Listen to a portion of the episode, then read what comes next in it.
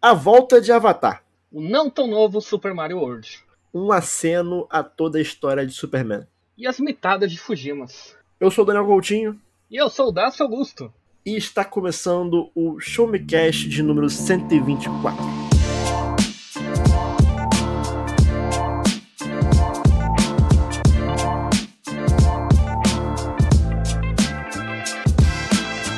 Todos, está começando mais um episódio do Show Me Cast, seu podcast de informação, tecnologia, jogos, filmes, séries e muito mais. Meu nome é Daniel Coutinho e comigo, senhor Dácio Augusto. Olá, Dácio. E aí, Daniel, tudo bem? É Estamos aqui tá, mais um dia. Cara, eu estou com vontade de fazer atos inomináveis por uma situação que ocorreu esse fim de semana, mas eu gosto do meu réu primário. É, meu setor jurídico já falou para eu não comentar essas coisas. Então fica aí só um aceno que se você escuta esse podcast e compactue com algumas coisas que aconteceram no domingo. eu- Tipo terrorismo? talvez- tipo terrorismo? Talvez eu não queira que você escute muito minha voz, tá? Eu tô junto nessa. E. Mas, Dácio, o episódio de hoje é o que, apesar disso, a gente também. A gente assistiu outras coisas, a gente fez outras coisas, né? Vale Quando a gente não fez estava-. Quando a gente não estava pensando sobre obras de arte do século XVIII sendo destruídas é, por pessoas camisa CBF, a gente estava jogando, a gente estava assistindo filmes, séries e muito mais. Vivendo, E- né? Exatamente. E hoje o episódio é justamente sobre isso. A gente vai falar aqui sobre o que a gente está consumindo, né? Sobre o que a gente está jogando, assistindo. E lembrando que o Showmecast ele é um podcast do portal Showmetech, então você acessa lá em showmetech.com.br para ficar por dentro de várias notícias envolvendo esses e outros muitos temas que a gente tem por aí.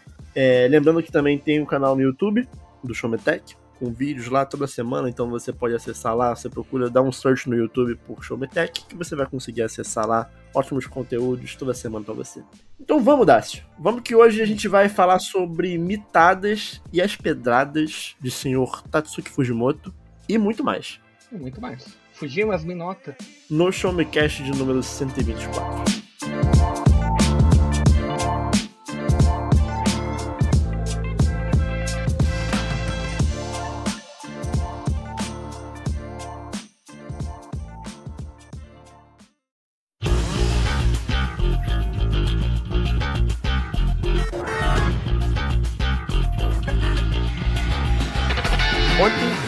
Dessa gravação, né, eu assisti Avatar 2.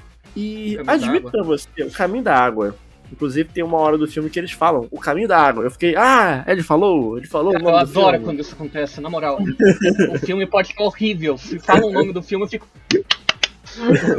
é muito, Tipo, muito bobo. Ele vira, pra, ele vira pra tela assim, eu sou o caminho da água. Mentira, não é isso. É, Vingadores. É o ultimato agora. Eu, eu gosto assim. muito, eu gosto muito, eu gosto muito. E eu sempre aponto pra tela e fico, olha lá, ele falou. Falou, falou. É, mas, cara, eu assisti Avatar 2 na presença de minha namorada Larissa e mais dois amigos meus. E admito que eu, há um tempo atrás, eu tinha um certo preconceito com a franquia Avatar. Porque eu lembro que na época eu assisti, lá pra 2009, eu achei ok. é, e depois não vi nunca mais. E na minha cabeça ficou muito aquilo de que, pô, o Avatar, ele é o filme mais assistido da história do cinema. É a ma- maior bilheteria da história do cinema. E, e sempre me ficou aquele sentimento de que as pessoas foram. As pessoas foram e gostam muito mais de Avatar pela contemplação da tecnologia envolvida do que pelo filme em si. O que acabou me gerando um certo rançozinho em relação é, ao filme, principalmente depois que começou a. Ah, vai ter um Avatar 2, e aí, tipo, anos e anos sem, sem sair o filme. Ah, e aí, tipo, o Avatar 2 nem tinha saído ainda, e tipo, ah, não, porque já estamos gravando o Avatar 5. Eu fico, caralho, que preguiça, sabe? Começou a me bater uma certa preguiça. Uhum. E aí, é, recentemente, né, saiu o Avatar 2.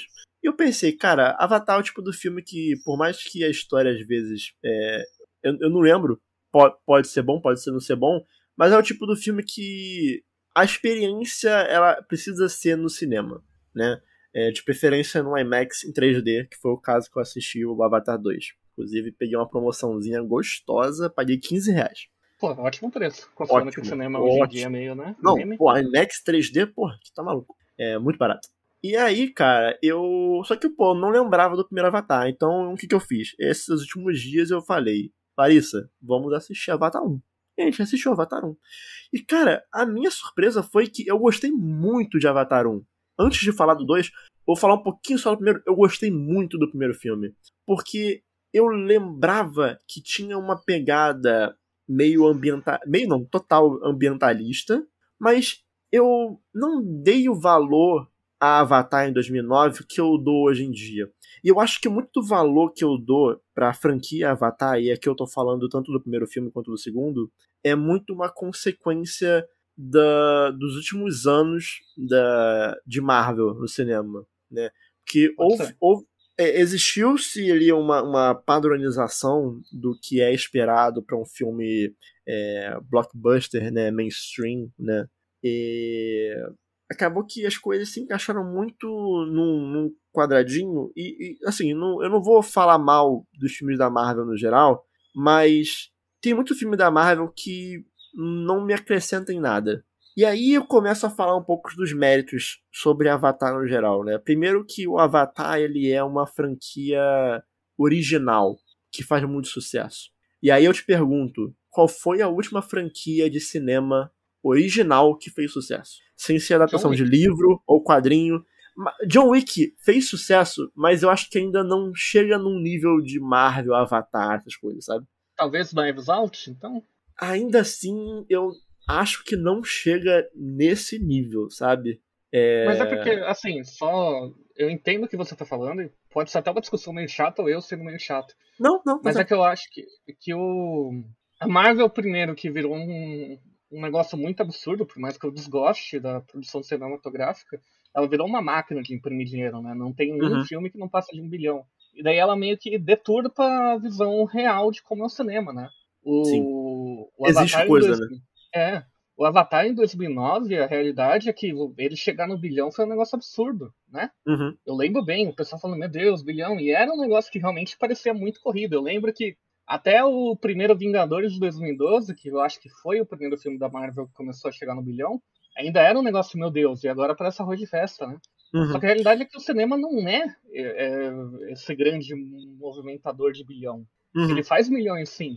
Então eu acabo achando que o Avatar tem uma certa vantagem, que é um negócio que eu tenho lido muito sobre esse filme, mesmo não tendo assistido, que é nunca aposte contra James Cameron, sabe? Ele é cinema. E sim, sim. Querendo ou não, ele acaba. O nome dele acaba tendo um peso comparável a uma Marvel, sabe? E é meio absurdo uhum. isso. Uhum. E eu concordo com você, mas eu acho que o Avatar, ele é um pouco diferente. Por exemplo, pô, eu amo John Wick, sabe?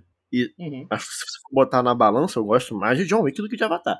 É, mas o Avatar, ele é ele é um mundo fantástico, um universo criado ali, tipo, que não é na Terra, é um bagulho, tipo assim, muito fantástico, né? extrapolando. Né? É um bagulho muito fantástico, extrapolando a realidade, que dificilmente é, é possível de se fazer, sabe? Do zero, sabe? Isso é um negócio que eu aprecio em Avatar. É, é, como eles conseguem criar esse universo e, e eu saber que, cara, toda a história que eu preciso saber tá aqui, nesses dois filmes. Não tem. Eu posso falar que não tem e já até existe, né? Mas que eu saiba, não tem, tipo, um universo expandido, não tem, tipo, uns quadri quadrinho que foi usado como referência para esse para esse filme, para aquele filme, e ah, esse personagem aqui, aí já tem um vídeo num cara do YouTube falando quem é o personagem que apareceu ali, e, ah, o quadrinho de 1995 mostra, sabe, não tem isso, sabe, é um, é um, é um bagulho que eu sinto que é muito... É, é, é, o, é, o, é o Spielberg, sabe? É o Spielberg não, é, é, o, é o James Cameron, sabe? É um bagulho dele, é um bagulho que, óbvio, não, não é só dele, mas eu sinto que é um, é um, é um mainstream um pouco mais autoral, né? E aí, voltando a falar um pouquinho sobre o primeiro filme, eu gostei muito do primeiro filme porque eu consegui pegar algumas mensagens que eu, com 14 anos, não tinha pegado quando eu assisti pela primeira vez. E, cara, além da estrutura dele ser muito boa, é, e ele ainda tá muito bonito, o que é incrível, um filme de 2009 ainda tá muito bonito. Tipo assim, muito bonito, mesmo. Melhor do que filme da, alguns filmes da Marvel, tipo, recente, sabe? Tipo assim, melhor que She-Hulk, sabe? Mas, é, tem algumas mensagens ali que eu não tinha pegado, por exemplo, o fato do filme ser, a temática principal do filme ser colonialismo. Uhum. Né? E naquela época, eu, eu não sei se eu vi e não, não valorizei tanto, mas eu não, sabe, eu não, não dei um valor, né? É, e não é como se, pô, nossa, ele está falando sobre colonialismo, ele reinventou a roda. Não, não é isso. Não é esse o meu ponto, sabe? Eu só acho que ele faz muito bem isso que ele se propõe. Ele consegue pegar um filme mainstream, popularzão, que vai, pô, bilhões, mil, milhões de pessoas vão assistir, e botar o estadunidense branco como vilão da história, sabe? É, são paralelos criados ali é, muito claros, né, da, da ida ali do, do, do da galera europeia pro oeste dos Estados Unidos, sabe? Tipo, coisa que se você for comparar com o filme mais, mais antigos, tipo assim, da época de pô, filme de, de faroeste, por exemplo, pode pegar um indígena e colocar ele como um bicho selvagem, entendeu? É, e aí o Avatar não, o Avatar ele consegue discutir um pouco sobre esses assuntos e pô, é muito legal, cara, sabe? É divertido de assistir. É, é um negócio que é leve. E é até um subtexto não bem sub, né? Porque é, não é texto. Tá explícito, né? É, é texto. É, é, é, o que eu vou falar, depois eu vou falar sobre Chainsaw Man também, que uhum. eu gosto quando a obra traz esse tipo de mensagem que não tá em subtexto, tá em texto. Nem sempre você precisa ser é, sutil. Às vezes você pode não ter sutileza, tá tudo bem, sabe? E, e aí falando sobre o Avatar, o Caminho da Água, né, o Avatar 2. Né, a, a história fala sobre o... Você lembra do final do primeiro filme, Das? Não o rola toda essa situação né, dos humanos é, invadindo Pandora para poder pegar os recursos e tal. E aí o Jake Sully ele acaba indo pro lado né, do pessoal de Pandora, né, pros naves. E basicamente o final do Avatar 1 é, os naves derrotam os humanos, mandam os humanos de volta para a Terra, né, uma parcela, uhum. e o Jake Sully ele consegue lá é, se transformar definitivamente num nave. Né? E aí, a história desse segundo filme é, se passa anos depois. O Jake Sully e a Neytiri, né, que é a, a, a, personagem principal também feminina lá, que é tipo, a princesa da, da vila lá, ela, eles formaram uma família. Ele tem quatro filhos. É, um desses filhos ainda é um mistério para a franquia. Acho que vai ser muito importante para frente. O que também é um ponto que eu queria falar sobre esse filme, que esse o primeiro filme, ele é uma história de começo, meio e fim fechada nele mesmo. Esse filme, ele já tem ele, ele sabe muito bem que vão existir outros filmes depois dele. Então ele faz um pouquinho do que eu que eu não curto tanto na Marvel, mas eu achei ok aqui, é, que é colocar coisas para construir coisas que vão vir mais para frente. Então tem coisas que ficam sem resposta nesse filme. O que tá tudo bem, tá tudo bem. É, acho que se o filme inteiro fosse uma construção para um outro filme, um Vingadores do Avatar, aí eu teria um problema. Mas como não é o caso, tudo bem. E aí, cara, tipo, eles têm uma família e basicamente os humanos é, descobriram uma forma de se transformar em Avatar, assim como o Jake Sully fez no final do primeiro filme, de uma forma meio espiritual. Os humanos descobriram uma forma tecnológica de fazer esse procedimento de transferência de, de não de consciência, mas eles meio que fizeram um backup das memórias e dos sentimentos né, de alguns soldados e colocaram nos corpos de Avatar, né, de nave. Então, a situação é: os principais vilões do primeiro filme voltam no segundo no corpo de nave. Então eles são azuis agora, né? E, e aí, óbvio, né, eles são mais fortes, enfim. E aí, a história do filme, ela é o Jake e a Neytiri é, fugindo porque os humanos voltaram. E assim, eles voltaram de uma maneira assim bizarra, sabe? É, a proposta do filme é que o contexto do filme é que é, a Terra está morrendo. Agora eles não querem os recursos de Pandora, eles querem Pandora inteira, entendeu? Eles querem transformar isso numa nova Terra para os humanos morarem, porque o planeta Terra está morrendo. Né? Então é basicamente esse. Então, tipo, manda os ricos para lá porque o planeta vai acabar. Então manda os ricos para colonizar Pandora. E aí, tipo, o filme é o Jake Sully e a Neytiri fugindo para um outro local, porque esses caras, esse, esse, esse coronel que é o vilão do primeiro filme tá atrás deles. e eles não querem levar a guerra de volta pro, pro acampamento agora, né? Porque antes eles estavam, né, eles moravam naquela árvore, né? E a árvore é cortada, e agora eles estão meio que num acampamento, meio que tipo, como se fosse refugiado de guerra mesmo, sabe? Tanto uhum. que a primeira cena do filme me lembrou até uma cena do filme do Marighella, que é tipo os naves atacando um trem para roubar arma, sabe? É, é, tipo, é, tipo, é bem parecido até. E, então, assim, a, a, situação é essa, sabe? A situação de guerra mesmo. De, de, de nave refugiado tentando arrumar recurso. Eu acredito que a franquia daqui para frente vai ser justamente culminar nessa guerra entre os humanos e os habitantes de Pandora é, pelo controle do planeta, né? Acho que o, rumo para isso. Mas enfim, o Jake e a família fogem e vão para uma outra civilização de naves, né, que dessa vez não são o povo da floresta, são o povo da água. Então dessa vez o filme vai se passar muito na água. Né? Então é legal porque o Avatar ele é um filme que ele tenta muito ser contemplativo em alguns momentos, né? Então ele é nitidamente assim, ah, história, história, história. Ah, vamos botar agora um clipe de 10 minutos deles voando, nadando, com umas cenas bonitas. E isso é legal, tá ligado? Eu acho legal isso. Mas enfim, é... e aí o filme é nesse contexto. Eles estão nessa outra tribo, muito longe de onde eles estavam, e esse general, ele procurando Jake Sully, né? E cara, é, é uma história sobre vingança, né, desse coronel, e o Jake Sully fugindo, tentando proteger a família. É uma história sobre família, é uma história né, sobre vingança. Coisas que eu não gostei tanto. Eu acho que faltou um pouco mais das discussões que o primeiro filme traz. Né, o filme ele consegue se aprofundar muito em alguns assuntos como colonialismo e eu acho que esse segundo podia ter algumas coisinhas em relação a isso, sabe?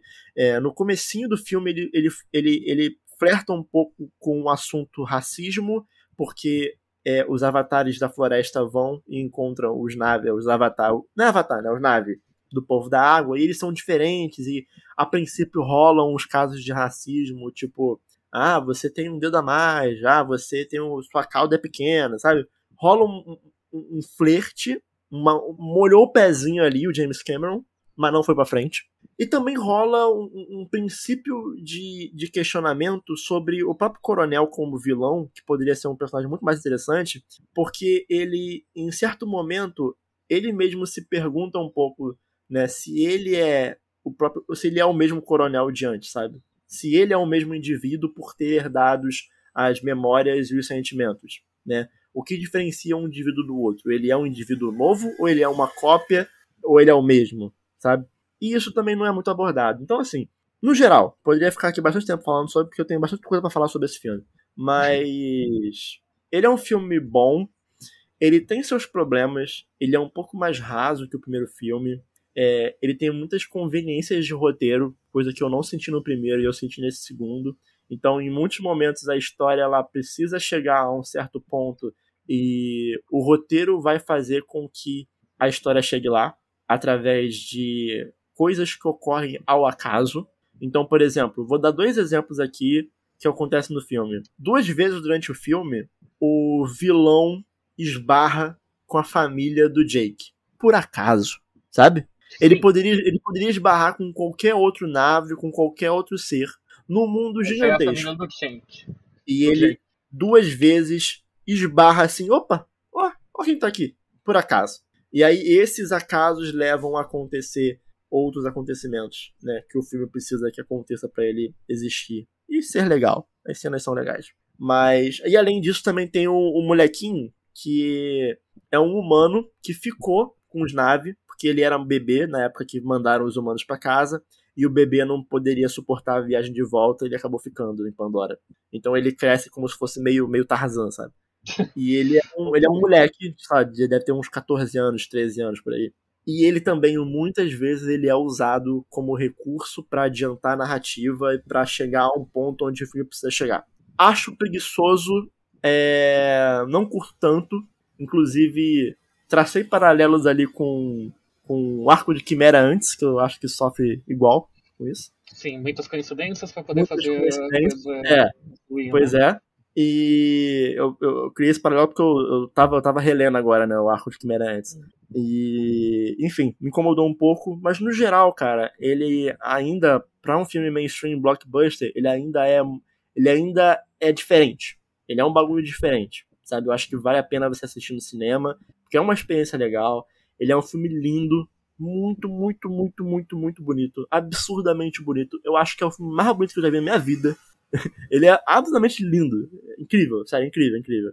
Mas, enfim, tem esses probleminhas. Não acho que é um filme, pô, perfeito, maravilhoso, mudou minha vida. Mas, cara, como entretenimento, ele, porra, ele funciona muito, sabe? Ele é muito bom. Você vai pagar ali, você vai assistir um filme, você vai sair feliz do cinema, sabe? Então, aconselho muito ver Avatar 2.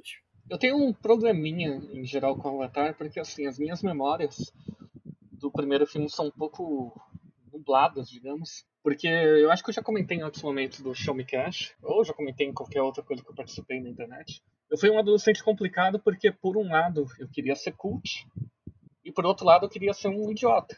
Você tem que odiar o que todo mundo gosta. É, então, um enquanto, enquanto, um lado meu tava colocando Tang na caixa d'água da escola, o outro lado meu tava falando que Avatar era um filme besta. E uhum. eu, eu não consigo saber bem na minha cabeça se eu realmente gostei do filme, se eu não gostei, ou se foi só a personalidade adolescente babaca falando. Cara, então, assiste. Assiste. O, o primeiro. Assiste o primeiro. Reassiste eu, o primeiro. Eu acho que vai ser um exercício bem interessante, já, considerando que você comentou sobre o primeiro específico. O segundo, eu confesso que eu não consigo, porque por mais que né, o, o filme pareça legal ainda, dentro do possível, eu tenho um grande problema comigo, assim, que eu acho que algumas coisas podiam ser só uma, sabe? Não precisa continuar, uhum, etc. Uhum, e uhum, como o próprio Avatar já estava fechado, etc., talvez eu tenha uma certa resistência com o segundo, mesmo gostando do primeiro. Mas isso a gente vai vendo. Eu prometo retornar no Show Me Cash comentando sobre isso. Né? Eu concordo, eu concordo. Mas eu acho que, levando em consideração que já existe e não tem o que fazer, eu ah, acho que claro. eles fizeram um bom trabalho, sabe? Uhum. E, Dácio, o que você tá assistindo, Dácio? Cara, eu não estou assistindo nada. Eu estou não, você, está, tá lendo e jogando, né? Verdade. É, eu. Eu não sou uma pessoa de assistir muitas coisas, sei, eu acho que já deu pra notar depois de uns 4, 5 episódios. Sim, não sim, sim, jogar sim. Ler. Mas eu acho que é uma coisa que eu tenho que começar a mudar. Eu... Tem muita coisa interessante que pode. Eu tenho muito esse negócio de querer sempre poder analisar obras de maneira melhor. Eu acho que se eu tiver um contato maior com outros tipos de mídia, eu vou descobrindo novas formas narrativas, etc., que muitas vezes só no videogame não vai ter, por exemplo, ou só na leitura. Mas enfim, eu vou começar por jogo, então, é, se não tiver problema com o Daniel. Ah, perfeito. Eu comecei o ano numa vibe meio retrô, sabe? Pior que eu também. E, e eu tô tocando umas coisas bem antigas mesmo, coisas de 30, 40 anos atrás. Eu primeiro joguei o primeiro Tartarugas Ninja de Nintendinho, que eu não vou comentar aqui, mas é um jogo horrível. Eu a cada momento que eu dava um pulo com uma das tartarugas daquele jogo, eu tinha vontade de colocar um garfo no meu olho. Mas graças a Deus eu zerei ele, consegui o troféu e agora vamos pro próximo. E... Mas o, o negócio que mais me pegou assim foi que eu joguei até o fim, pela primeira vez, Super Mario World, do Super Nintendo. Foi a primeira vez que tu zerou? Foi a primeira vez que eu zerei. Eu Que normalmente loucura, parava cara. no segundo mundo, acredita? Que loucura, que loucura. Sabe por quê, cara? Porque Super Mario World, pra mim, ele, ele é talvez o jogo que tenha maior, o ma- maior sentimento de não sei se é nostalgia, mas é um, ele é um jogo confortável pra mim, porque quando eu era criança eu meio que eu acho que eu zerava ele tipo toda semana, quase, sabe? Uhum. que na época a gente tinha Super Nintendo lá em casa e eu era criança. E eu nem sabia da existência do conceito de locadora de jogos, sabe? Sim. Porque meus pais só compravam o jogo e eu jogava. Eu não tinha muito, sabe? Meus amigos do colégio não, não eram muito do videogame. Então eu ficava rejogando os mesmos jogos sempre, sabe? E Super Mario World foi um joguinho que, pô, muito gostosinho pra mim, sabe? Foi um joguinho que eu jogava muito com meu pai e com a minha irmã. E, pô, eu acho que antes de eu saber falar, antes de eu saber, pô, sentar, eu já tava jogando Super Mario World, sabe? Porque meu pai me dava o controle desligado, sabe? Porque a velha tática. Sim. E era justamente com o Super Mario World. Então, pra mim, assim, Super Mario World, eu, eu- eu- a minha consciência como ser humano é tão antiga quanto eu jogando Super Mario World, sabe? É bizarro. E eu acho interessante porque eu tenho uma história um tanto parecida, embora não tão, acho que presente, mas é um negócio que eu até ia comentar, mas acho que dá pra associar bem. Porque a minha primeira memória de zerar um jogo é o primeiro Super Mario, só que foi num emulador de computador, porque o meu irmão é oito anos mais velho, como já comentei em outros episódios. A minha avó deu um computador novo para ele, e o computador antigo dele, quando eu tinha uns 4, 5 anos, virou o computador do meu pai. E daí o meu pai instalou o emulador de Game Boy para mim, para eu ficar me distraindo, porque tinha muito videogame em casa já. Eu acho que a gente tinha o Master System e o Sega Saturno aqui. Só que não deixavam pegar neles. Porque com 4 anos achavam que, sei lá, eu tava comendo barro, eu ia tentar comer o videogame, sabe? Sei lá. E. Só que eu tinha muita vontade de jogar videogame. E daí foi um emulador de Game Boy com Super Mario Bros. Deluxe, que é uma versão meio melhorada do primeiro Mario. E foi o primeiro jogo que eu zerei, assim.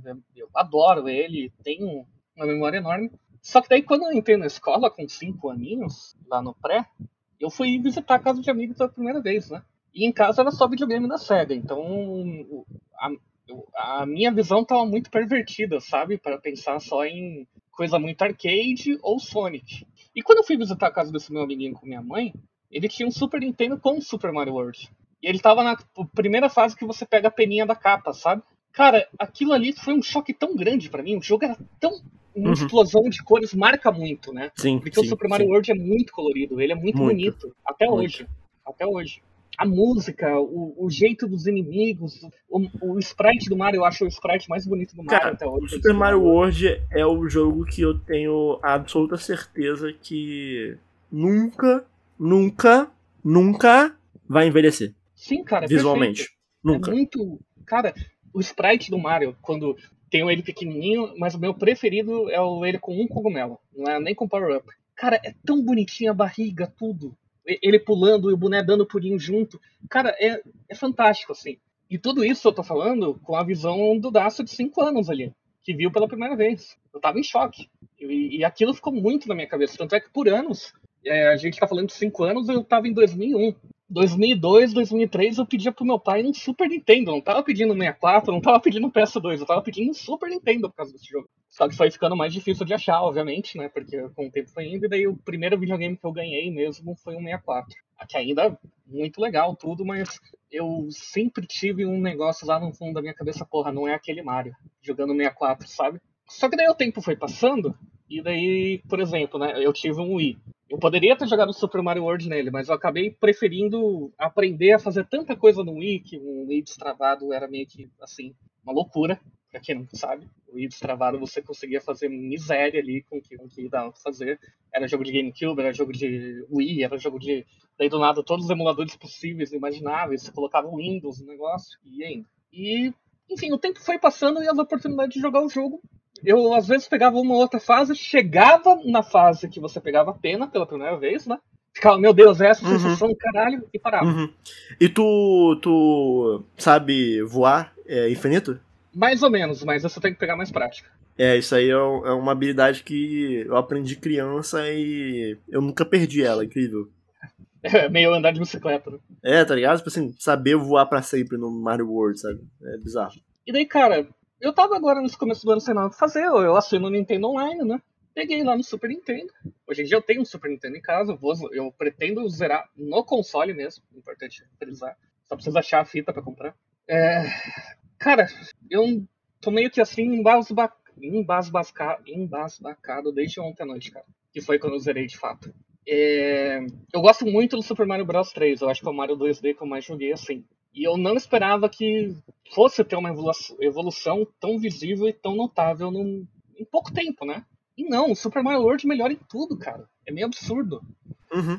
E eu acho que o que mais me pegou é que, no, por ser no Nintendinho, o Super Mario Bros. 3 usava uma filosofia de design que é usada até hoje pela Nintendo, embora que não é mais tão notável, chamada Kisho Tenketsu. O Kisho Tenketsu, na real, é um, um termo usado para construção de poemas chineses divididos em quatro, em quatro capítulos. O primeiro é a introdução, o segundo é expansão, o terceiro, é, esqueci a palavra em português, desculpa, Daniel, twist. Ok.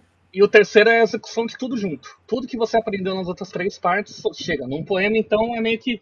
É aquele negócio de clímax, etc. Na última parte, tudo que você viu vai. Não leva o design é, da Nintendo? Eu, eu, eu, eu, associo muito Donkey Kong Country nisso aí. Isso, perfeito. Aqui também Vejo usa, muito. Vejo muito. Eu acho que o 3 um pouquinho menos, mas o 1 e o 2 usam muito. Sim, e os recentes também, o Count Returns eu vejo isso também. Daí quando no, no, Super Mario Bros 3, isso ficava muito claro, sabe? Porque até pelo, acho que pela limitação de ser o Nintendinho, você ainda tinha que fazer as coisas de uma forma, né? Que rodasse bem no console e tal, mas não é reclamando, o jogo é ótimo. Eles estavam fazendo o que era possível com hardware. No Super Mario World, cara, chegou num, eu acho que foi o quinto ou sexto castelo, que é um que tem umas massas que ficam girando de metal na primeira sala. Na segunda tem um, um negócio que abaixa e levanta, e que se você não tomar cuidado pode te comprimir. E na terceira sala, antes do chefe, ele mistura ambos. E cara, é tudo tão perfeitamente aplicado para você entender cada mecânica, como ela funciona e como ela se encaixa, que eu tô apaixonado por esse jogo. Não tem outra coisa a falar. Porque eu, eu já comentei aqui, já comentei em vários episódios de Filmcast, para mim, videogame é a interação do jogador com o que tá aparecendo na tela. E o Super Mario World é um exemplo absurdo disso, cara. Porque ele te apresenta na tela e você tá fazendo. Você tem que entender as mecânicas e não precisa de um testão, etc. Você entende visualmente, mecanicamente no, e na tentativa e erro. E, cara, é perfeito. E, assim, sendo sincero, daria para ficar horas só falando do level design de Super Mario World e como ele não falha. Mesmo na fase que você achar mais chata, ele não falha. E eu acho que isso é um atestado. A gente tá falando de um jogo de 30 anos atrás, mais até talvez, e que simplesmente, com tanto jogo aí, etc., me deixou em choque. Em 2023, em 9 de janeiro de 2023, sabe? É absurdo. Super Mario World é, é talvez o videogame mais videogame que eu já joguei, sabe? E é muito legal isso. Sim, para mim, durante muito tempo, o Mario World foi meio sinônimo, sabe, videogame. Uhum. E é, é gostoso, é gostoso voltar a jogar. Eu admito que durante o ano, é, em diversas ocasiões, eu vou trazer aqui alguns jogos antigos também. Porque eu tô, eu tô nessa, sabe? Eu, eu não, não, não tô com PS5, nem o Xbox novo. Não tô podendo né, jogar os jogos mais recentes. Então, o que eu tô, que eu tô fazendo? Vou aproveitar para jogar tudo que eu, que eu tenho para jogar, sabe? Que eu não joguei no passado. Então, em breve aí eu vou pegar um Persona 4 Golden para jogar. Vou pegar alguns jogos antigos aí. Eu tô também com Metal Gear Solid na cabeça para jogar, que também nunca, nunca joguei. E espero que esse ano aí consiga pegar uns retro games maneiros aí para trazer aqui para falar sobre. Perfeito. Mas Daniel, você ainda tem uma coisa para comentar, né? Cara, eu tenho, porque eu tomei uma pedrada, Dácio. Você tomou? Chavinho? Tomei uma, Você tomei uma pedrada. pedrada do Fujimas? tomei uma pedrada e, e. Você sabe quem foi? Foi dele, né? Foi do Fujimas, cara. É, eu. A, a terça agora é Fujimas Feira, né? E. Eu. Cara, comecei a ler é, Chainsaw Man faz uns seis meses atrás. Eu comecei a ler. Foi antes de anunciarem até o anime. Foi um...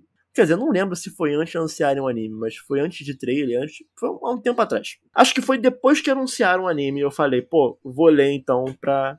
antes do anime sair. Acabou que eu. O Chainsaw Man ele tem, sei lá, acho que 96 capítulos, né? A primeira parte. E eu li, sei lá, até os 50 e parei. Parei porque, enfim, coisas da vida aconteceram e não voltei a ler. E aí, recentemente saiu o anime. Eu vi o anime. O anime é bonito pra caraca. Muito, muito bonito. Muito bem feito o anime. Um pouquinho lento, eu acho, mas é muito bom, assim. O que eu acho bom, porque eu acho o mangá rápido. Então, É, o anime ser. mais lento, eu acho que fica no, no, no ritmo bom. Entendeu? Eu acho que daí entra nas famosas questões de preferência, mesmo que eu nunca tinha É. pensado que o mangá é rápido, mas realmente Fujimas tem um ritmo meio. Eu, eu acho, eu acho o mangá ele meio. Não não digo ruchado, ele é como ele deveria ser, mas. Tipo, tem momentos que morre um personagem que eu fico tipo. Não sei se eu me importo, eu conheci ele faz oito capítulos, sabe? E também porque eu nunca li, eu nunca li Chainsaw Man é, semanalmente, né? Então, acontecia. Eu, como é que eu li? Eu pego, tipo, 20 capítulos e leio de uma vez só, entendeu? Uhum. Então, acho que pra mim esse sentimento de mais rápido acaba ficando também por causa disso. Né? Eu, eu leio muito de uma vez só. E. E, cara, Chainsaw Man, vamos lá. Eu. Aí, de... só pra terminar, depois que eu, eu assisti o anime, eu empolguei. Aí eu decidi voltar pro mangá e terminei de ler o mangá. Então eu já li a primeira parte inteira de Chainsaw Man aqui. Não vou entrar em spoilers, tá? Principalmente porque eu sei que agora tem muita gente que que leu, que viu o anime e não sabe o que vem daqui para frente, né? Mas, cara, Chainsaw Man é uma história sobre um menino chamado Denji, que ele ele começa a história já falando sobre como ele é pobre, né? Sobre como, como é a pobreza para ele. É, acho incrível isso, acho incrível como a discussão em cima de Chainsaw Man, ela é pouco sobre o tema e muito sobre se existe um tema. Porque o otaku ele é, ele é um ser é, peculiar que ele não aceita que exista é, qualquer tipo de discussão política que ele não concorde nas obras que ele gosta, né? Então, então ele não consegue admitir que One Piece fala sobre fome, sobre né, desigualdade social. Ele não aceita que One Piece seja uma obra que fale sobre ambientalismo, sobre armamentismo. Ele não aceita que Chainsaw Man seja uma obra sobre crítica ao capitalismo. Sim. E o que me deixa mais bobo é que não é nem. Como a gente falou, né? Não é subtexto, é texto. A primeira página do Chainsaw Man é o Denji precificando as partes do corpo dele que ele já vendeu. E ele falando: Hum, com isso aqui eu consigo tanto. Mas Como matar demônios. Pepo, né? Falou. Basicamente um, uma introdução ao capital de Karl é, Marx. Sim, sim, sim, sim. Tipo assim, come, o começo é muito, sabe? Depois ele começa a dar uma, uma, uma, uma viajada, fala sobre alguns outros temas, enfim. Mas, no geral, a obra inteira ela vai falar sobre capitalismo, vai falar sobre as condições de trabalho no Japão. Né? Não é à toa que os protagonistas usam uniforme para caçar demônio e é uma roupa de escritório. Sabe? Não, é, não é por acaso. Né? Mas enfim, a, a obra ela conta a história do Denji, que é um rapaz muito pobre, que ele mata demônios para conseguir dinheiro, porque ele tem uma dívida com a Yakuza.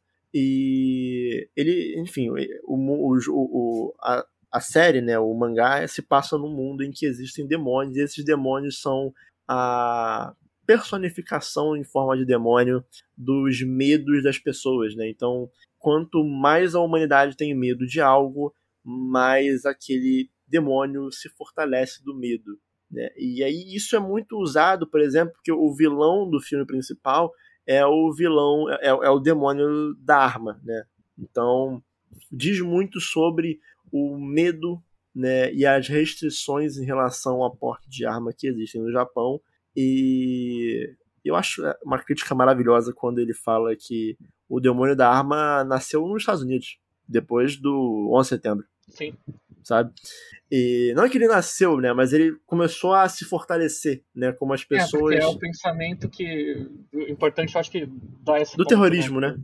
É, que o, fica muito claro durante todo o Chainsaw Man que os demônios são reflexos do, do nervosismo, da tensão, né? Da sociedade como um todo. Sim, sim. Por exemplo, se Chainsaw Man se passasse no Rio de Janeiro, teria o demônio dos dois caras numa moto, por exemplo. Entendeu? Sim. Então, seria um demônio muito forte, inclusive, e teria um design muito irado que seria tipo uma moto com dois caras dois, saindo assim dela. Dois torsos ligados. É, tipo uma moto, tipo um. Tipo um. Um centauro, só que com dois corpos, sabe? Enfim. Quero, quero muito já Chainsaw Man no Rio de Janeiro.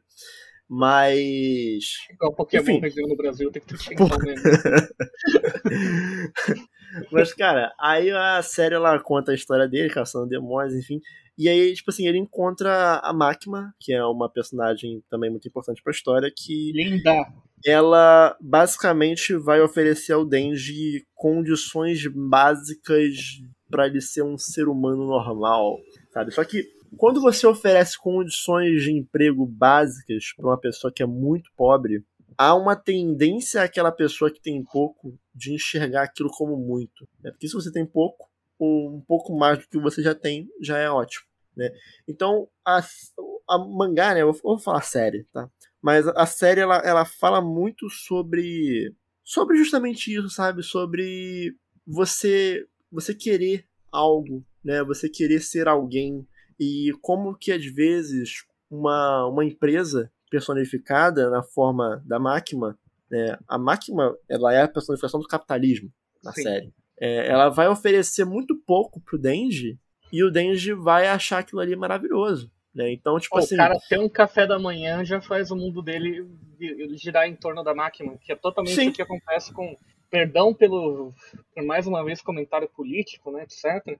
Mas é o que ocorre, por exemplo, em compra de voto em certas regiões. A uhum, pessoa sim. é oferecida uma condição mínima e daí vai e vota, sabe? O que era para ser uma obrigação, sabe? Porque é, tem um momento que. O, eu não lembro agora se o Dente estava falando com a Kobeni ou com outro personagem, mas ele, ele cita um negócio assim, tipo, ah, eu só queria isso, sabe? Eu só queria ter essa vida aqui. E eu, eu acho que é a Kobeni. A Kobeni pergunta para ele, não, mas isso não é o normal? Não é todo mundo que tem isso, sabe? Tipo, uhum. e aí o Denji começa a pensar, tipo, pô, peraí, isso é normal? Tanto que no começo da, da, da, da, né, da história tem muito embate sobre embate entre motivações. Eu acho isso incrível, né? Que ele encontra um demônio que a motivação dele aí é uma motivação grande, um negócio mirabolante e tal. E aí corta pro Denji, ah, minha motivação é ter um café da manhã e arrumar uma namorada. Né? Na, na, na, real, não é nem arrumar namorada, ele quer pegar em peito. Sim. É, é mais é, é, mais básico ainda, tá ligado? Vale abrir um parênteses aqui que ele é um grande adolescente, né? Exato, sim, tem isso também. Porque admito que no começo da história eu fiquei tipo, cara, o Denji é meio incel, né? Meio, é, meio é. incel. Só que aí depois eu parei a pensar, cara, não. É. é super natural ele querer isso. É que tem um ele não, negócio... Ele não tem nada, sabe? Ele não é um adolescente mimado que quer pegar em peito. Ele é um cara que nunca teve uma experiência de carinho, de afeto, de, de relação amorosa, nada.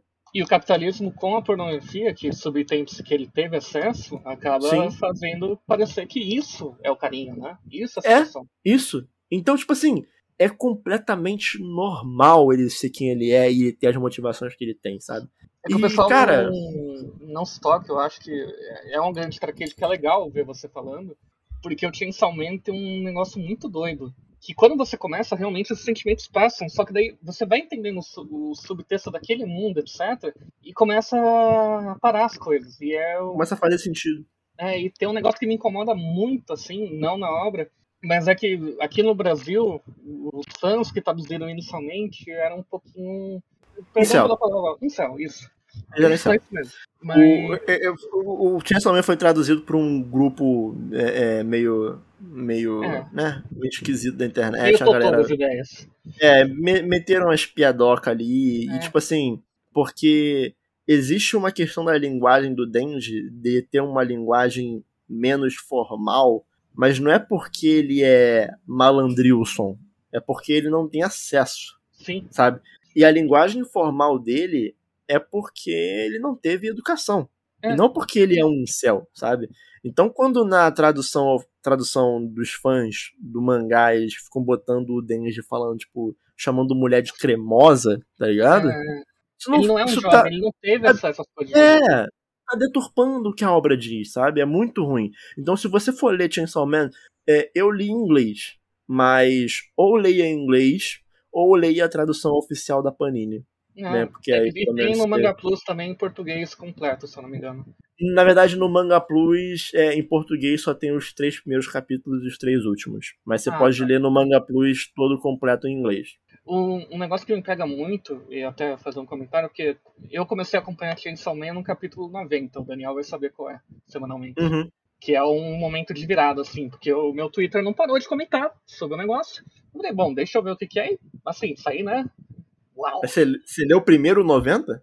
Não, eu vi a imagem do 90, do ah, choque ah, tá. que todo mundo tava publicando, daí eu fiquei curioso, porque aquilo tava uhum. sendo tão. E daí fui lendo. É uma coisa que o, o Japão, em específico, na forma que ele faz quadrinhos, e livros em geral, ele tem algo muito específico quanto à forma que se escreve os diálogos, que a partir disso dá para identificar mais da personalidade da pessoa. Porque a, eu acho que em português, em inglês, a gente pode até ter um Chico Bento, assim, comentando, né? Na revistinha, daquele jeito dele, você fala é um caipira, mas o Japão está muito mais forte na escrita, que você consegue identificar o, muito da personalidade da pessoa pelo jeito que ela está se comunicando. Por anos, isso foi usado como uma grande situação para interpretar o personagem do Goku no Dragon Ball, por exemplo. Porque uhum, o diálogo uhum. dele sempre foi uma pessoa muito criada, afastada de todo mundo, Se perdeu na dublagem brasileira. Sim, inglesa também. Eu acho que na maioria dos lugares do mundo, na real. E. Tudo bem, isso é um subtexto que é aquela questão, né? Que sempre que a gente lê uma tradução de algo, a gente vai estar tá vendo uma versão um pouquinho diferente, mesmo que a gente não queira, né? E é natural, gente, o tradutor não tem culpa. É, é, um puta trabalho, na verdade, você pegar e colocar. Conseguir passar 100% o que o autor estava fazendo ali, sem conversar com ele até, né? O que é o que acontece muitas vezes com o tradutor. No Chainsaw Man, tem toda uma questão que o Denji é a mesma coisa do Goku. O, talvez um pouquinho mais marrento pela experiência com a Yakuza, né? Mas, uhum, uhum. E o pessoal ignorou isso de certa forma, mas a real é que o subtexto do personagem está desde Então, quando ele fala que ele quer pegar um peito, etc., é tudo muito interessante como vai criando toda uma esfera, né? Sobre a crítica ao capitalismo, que eu acho que você terminou, né? A primeira parte. Sim, terminei. Eu vou. Aqui fica o super bloco spoilers. E por que eu acho o final tão genial da primeira parte? Porque depois de tudo que o Denji viveu, depois de toda a glorificação da violência, depois de toda pegar um peito, etc., depois de. Enfim, tudo, tudo, a grande resposta final para ele é dar um abraço. Uhum. E, cara, aquilo dali é, é, é, lindo, é lindo, é absurdo. Porque você fez toda a crítica, você não falou que não é para criticar, que vai se resolver sozinho, etc. Mas ele só mostrou que tem um outro caminho que você deve assumir um pouco do que ficar lutando com as próprias armas.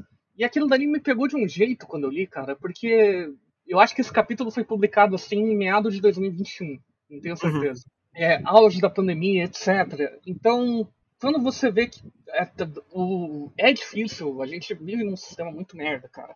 Mas que um garoto tão fudido, perdão a palavra, mas fudido como o Denji, achou uma resposta que é diferente, sabe? Mesmo que com a ajuda dos amigos, que é importante, não vamos negar. Sim.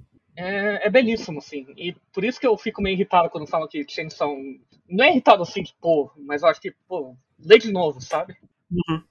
Cara, eu, o que eu acho incrível é você falar que não existe uma mensagem em Chainsaw Man, sendo que, o, já que a gente tá falando aqui um pouquinho mais sobre spoilers, né?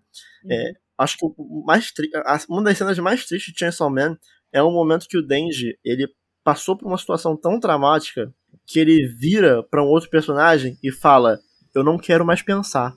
Por favor, me faz voltar para a ignorância porque eu não quero mais pensar". E, e aí o, o, o cara que tá lendo o Chainsaw Man, ele não pensa. É. Tá ligado? Ele, ele tá fazendo o que a obra tá falando e, e, e é triste. E ele tá fazendo, lendo tudo, e ele simplesmente não consegue pensar sobre o que, que é. Porra, ele tá literalmente tá... domingo a gente tava falando isso, sabe? Não quero mais pensar quando tava falando é, de nós. Sim, sim, sim. Sabe? E, e, é triste, sabe? É triste chegar a esse ponto. Mas. Cara, enfim, é, é um, pouco, é um pouco complicado porque Chainsaw Man acaba sempre. É, sempre quando você fala sobre Chainsaw Man, acaba sempre sendo uma. Não uma discussão sobre o tema, mas, tipo, é, vamos provar que Chainsaw Man tem tema? Uhum. Sabe? E acaba sendo essa a discussão. Sendo que acho que pode haver uma discussão partindo do pressuposto que sim, Chainsaw Man tem tema. E muito tema. Ele fala sobre muitas coisas, sabe? E tipo, pular, pular esse, essa, essa, parte do começo que você tem que provar para as pessoas que tem tema, né? Enfim. Mas, cara, leiam Chainsaw Man. É, se quiser ficar só no anime, pô, veja o Chainsaw Man. Deve ir até o final da parte 1, pelo menos, o anime, com certeza. É, agora acabou a primeira temporada, enfim, ainda vai demorar ainda. A obra, a obra como anime, ela é muito, muito, muito boa. Tem, porra, é, abertura absurda. Abertura absurda. E as endings, em assim, cada episódio é uma ending diferente. E, tipo, todas são ótimas. E, cara, recomendo muito. E meu próximo objetivo agora é, primeiro, botar Hunter x Hunter em dia. E segundo, ler Fire Punch. Fire Punch é outro que vai doer. Mas falando em leituras, Dácio. Você tem lido mais coisas aí. Cara, sim. Na verdade, reli eu tenho uma mania de no começo de todo ano pegar alguma das minhas coisas favoritas e revisitar. Por exemplo, essa semana eu vou recomeçar Final Fantasy VII original. Mas e... o que eu li foi um quadrinho que me é muito querido, Grandes Astros Superman de Grant Morrison. Cara, eu já comentei aqui do meu terrível e complicada relação com os filmes de hominho. Eu odeio. Acho que são complicados, que estão sendo algo negativo para o cinema, enfim. Mas os quadrinhos é outra questão, porque é meio que você pegar algo sendo produzido por alguém e alguém está colocando as visões do mundo ali, como qualquer obra, né? E há uma leniência maior para você poder explorar territórios diferentes. Grandes Astros do Superman, a premissa é que é o final do Superman. Seria a última história do Superman. Ele já é o herói há anos, já é reconhecido, não sei o que lá. Até que ele descobre que tanto tempo sendo exposto ao sol amarelo, por mais que esteja dando poderes para ele, ele também está fazendo as células dele morrerem. Então, meio que um câncer solar. E que ele logo, logo vai de base, né? Vai de Abe. Então o Superman, que já fez tudo, tanto, salvou o mundo tantas vezes, decide como gastar os últimos meses dele. E ele decide então começar a fazer pequenas ações para seus amigos próximos, etc. Jimmy Olsen, é, Lois Lane, etc. E ele também decide para ficar num nível mais, digamos, terrestre. Não sair com a Liga da Justiça, não fazer. ver realmente o que é o mundo, sabe?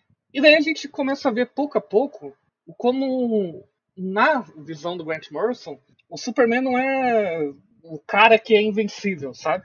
O Superman só é o melhor de nós. O Superman é invencível, é o bloco de tijolos, é o homem mais forte, não sei o que lá, blá blá blá. Mas isso não define ele. O que define ele é o que, mesmo sendo alienígena, a educação que os pais dele lá do interior do Kansas deram, não sei o que lá, ele é o mais humano de nós. E isso é engraçado, sabia? Porque quando eu era criança, é, o, acho que o herói que eu menos gostava, no geral, era o Superman. Porque eu, como criança, eu tinha uma visão de que ele era muito apelão e muito, tipo, distante de mim, sabe? Uhum. E eu Mas acabava esse... gostando mais de um Homem-Aranha, assim, que era um cara mais, pô, é um, é um, pô, é um moleque ali pobre que tem que trabalhar para arrumar dinheiro, tá ligado?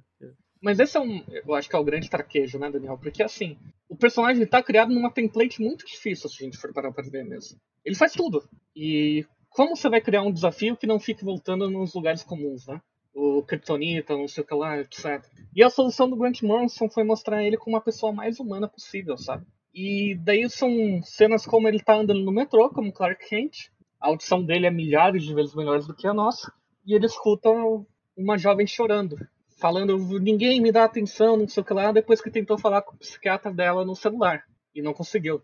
Daí do nada você vê o Clark Kent sumindo. E na próxima cena é o Clark Kent em cima do prédio abraçando a menina que estava tentando se jogar para se suicidar e falando: ele só não estava podendo atender agora. Você é importante. E é o, o quadrinho inteiro momentos como esse, sabe? Mostrando como um cara que tem tudo, um cara que poderia com um estalar de dedo simplesmente dominar o planeta, decidiu ajudar os outros. E, e, é um negócio muito interessante, né? Porque a gente tantas vezes fica na cabeça que a, eu, as diferentes, diferentes formas de poder que existem no planeta corrompem, né? Etc. Então, um comentário que eu já ouvi muito, né? Impossível que se um Superman existisse ele fosse bonzinho. E a revista inteira tenta provar que não, não é isso, cara. Não, o poder pode ser atraente, o poder Não é esse o ponto, né? É. O ponto não é esse. Ele tinha essa escolha mesmo, mas ele optou por outra, sabe? E é um negócio que sempre me deixa muito contemplativo, porque uma grande modinha que tem é fazer o Superman como vilão, né? Que uma hora ele se cansa da humanidade, não sei o que lá. Mas daí, se a gente for ver o. É que eu acho que é fácil, né? É fácil. É, é, é, mais fácil pensar em alguém tão poderoso como um vilão do que alguém do nosso lado, eu acho. É fácil você simplificar a discussão é, em medição de nível de poder e falar, ah, ele é vilão. Sim. Só que daí você vai ver lá atrás, em 1938, se eu não me engano, posso estar errado no ano, quando o Superman foi criado, uma história de duas páginas numa revista praticamente de papel jornal descartável que chegou nas bancas americanas no comecinho na saída da Grande Depressão os dois criadores colocaram ele como um herói da classe trabalhadora. Então é, ele lutava contra bilionários, ele lutava contra um Lex Luthor da vida, porque era um inimigo da classe trabalhadora. Ele tava, ele escolheu fazer aquela luta, por mais poderoso que fosse, porque ele tinha vivido, crescido num ambiente que ele viu o que era a realidade. Só um, só, só um alt tab aqui. É, qual a sua opinião é, sobre Entre a Foice e o Martelo? Propaganda anticomunista. Ok, imaginei. Mas, assim, é divertido. É divertido. Mas propaganda anticomunista. Não tem problema. O, o, um, uma das minhas HQs, HQs favoritas é o Cavaleiro das Trevas, que é uma das coisas mais fascistas que existem. Então. Mas enfim. E daí o Superman cria todo um cenário muito bonito. E o Grant Morrison é, retoma isso de uma maneira emocionante, que durante as 400 páginas que compõem assim, a história, você sai dela assim admirando o Superman, vendo que, meu Deus. E daí você percebe que, sabe, são as pequenas coisas. Não é o fato dele voar, não é o fato dele soltar raio pelo olho, sei lá, que faz dele incrível, sabe? É o que ele faz com isso. E daí, eu não sei se eu tô mais sensível pelo momento político um pouco instável que a gente tá, ao mesmo tempo que quando eu tava lendo Grandes Laços do Superman, a gente ainda tava na lua de mel da empolgação, né? É... Mas eu fiquei pensando muito nisso, sabe? Em como ainda existem algumas pessoas, a gente pode contar no dedo, e, claro, não é um personagem idealizado, então a gente não pode colocar a mão no fogo por eles. Mas que ainda parece que dedicam a vida para essas lutas. Aqui na minha cabeça, a única coisa que eu consigo pensar mesmo que é uma pessoa assim é o padre Júlio Lancelotti, sabe? Um, uma pessoa que tá usando tudo que ele acumulou durante a vida para tentar uhum. ajudar. Uhum, uhum. E daí eu fiquei pensando, a gente costuma entrar tanto em a gente odeia a humanidade, né? Umas coisas meio nihilistas, umas coisas meio é, destruição do mundo, etc. Mas a realidade é que se a gente procurar, embora que sejam poucos, tem. E são essas pessoas que fazem valer a pena, sabe? É, é, bizarro falar disso falando de um alien ficcional, mas no fim eu acho que essa é a minha relação com mídia, em geral. Eu sempre tento colocar a sociedade ali no plano de fundo, sabe? E para mim o Grande Desastre Superman faz isso. Faz um lembrar E é o certo, que... né? É o certo é. porque a, obra não foi escrita por um alien. Sim. Então no fim eu acho que Grande Desastre Superman mostra que a, a humanidade não é algo que a gente nasce com, etc. É uma escolha que a gente faz todo dia, sabe? E isso é algo que a gente tem que pensar muito sobre. Que vai ao oposto de Avatar, que fala que tem que ser humano, não, tem que ser alien mesmo. o James Cameron tá meio cansado em Avatar de Hollywood. Mas, bicho, não, não, tu, tu assiste Avatar, tu fica, caralho, mano, pô, tem que acabar a humanidade mesmo. Pô, não tem jeito não, sério mesmo. Vamos todo mundo virar azul porque tá foda. Mas, Dácio, a gente tá chegando aqui no final do Showmecast de número 124. É, queria agradecer a, a sua presença, primeiramente. Eu que agradeço, como sempre, um prazer enorme gravar com você. É nóis. E queria deixar aqui o um recado de que se você quiser seguir a gente nas redes sociais, é só você seguir lá no Twitter por arroba Daniel Coutinho Underline. É, só procurar lá pelo Twitter por arroba Daniel Coutinho Underline ou arroba Dácio ACBGS.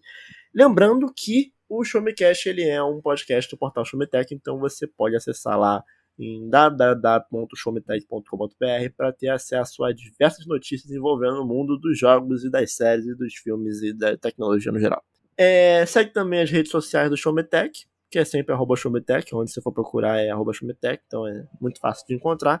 Assim como também é muito fácil de encontrar o nosso canal no YouTube, que é só você dar um search lá por Showmetech que você encontra nas primeiras opções. Enfim. Então é isso. Fiquem bem. É, porque chegou ao fim aqui o Showmecast de número 124. E até semana que vem. Tchau, tchau.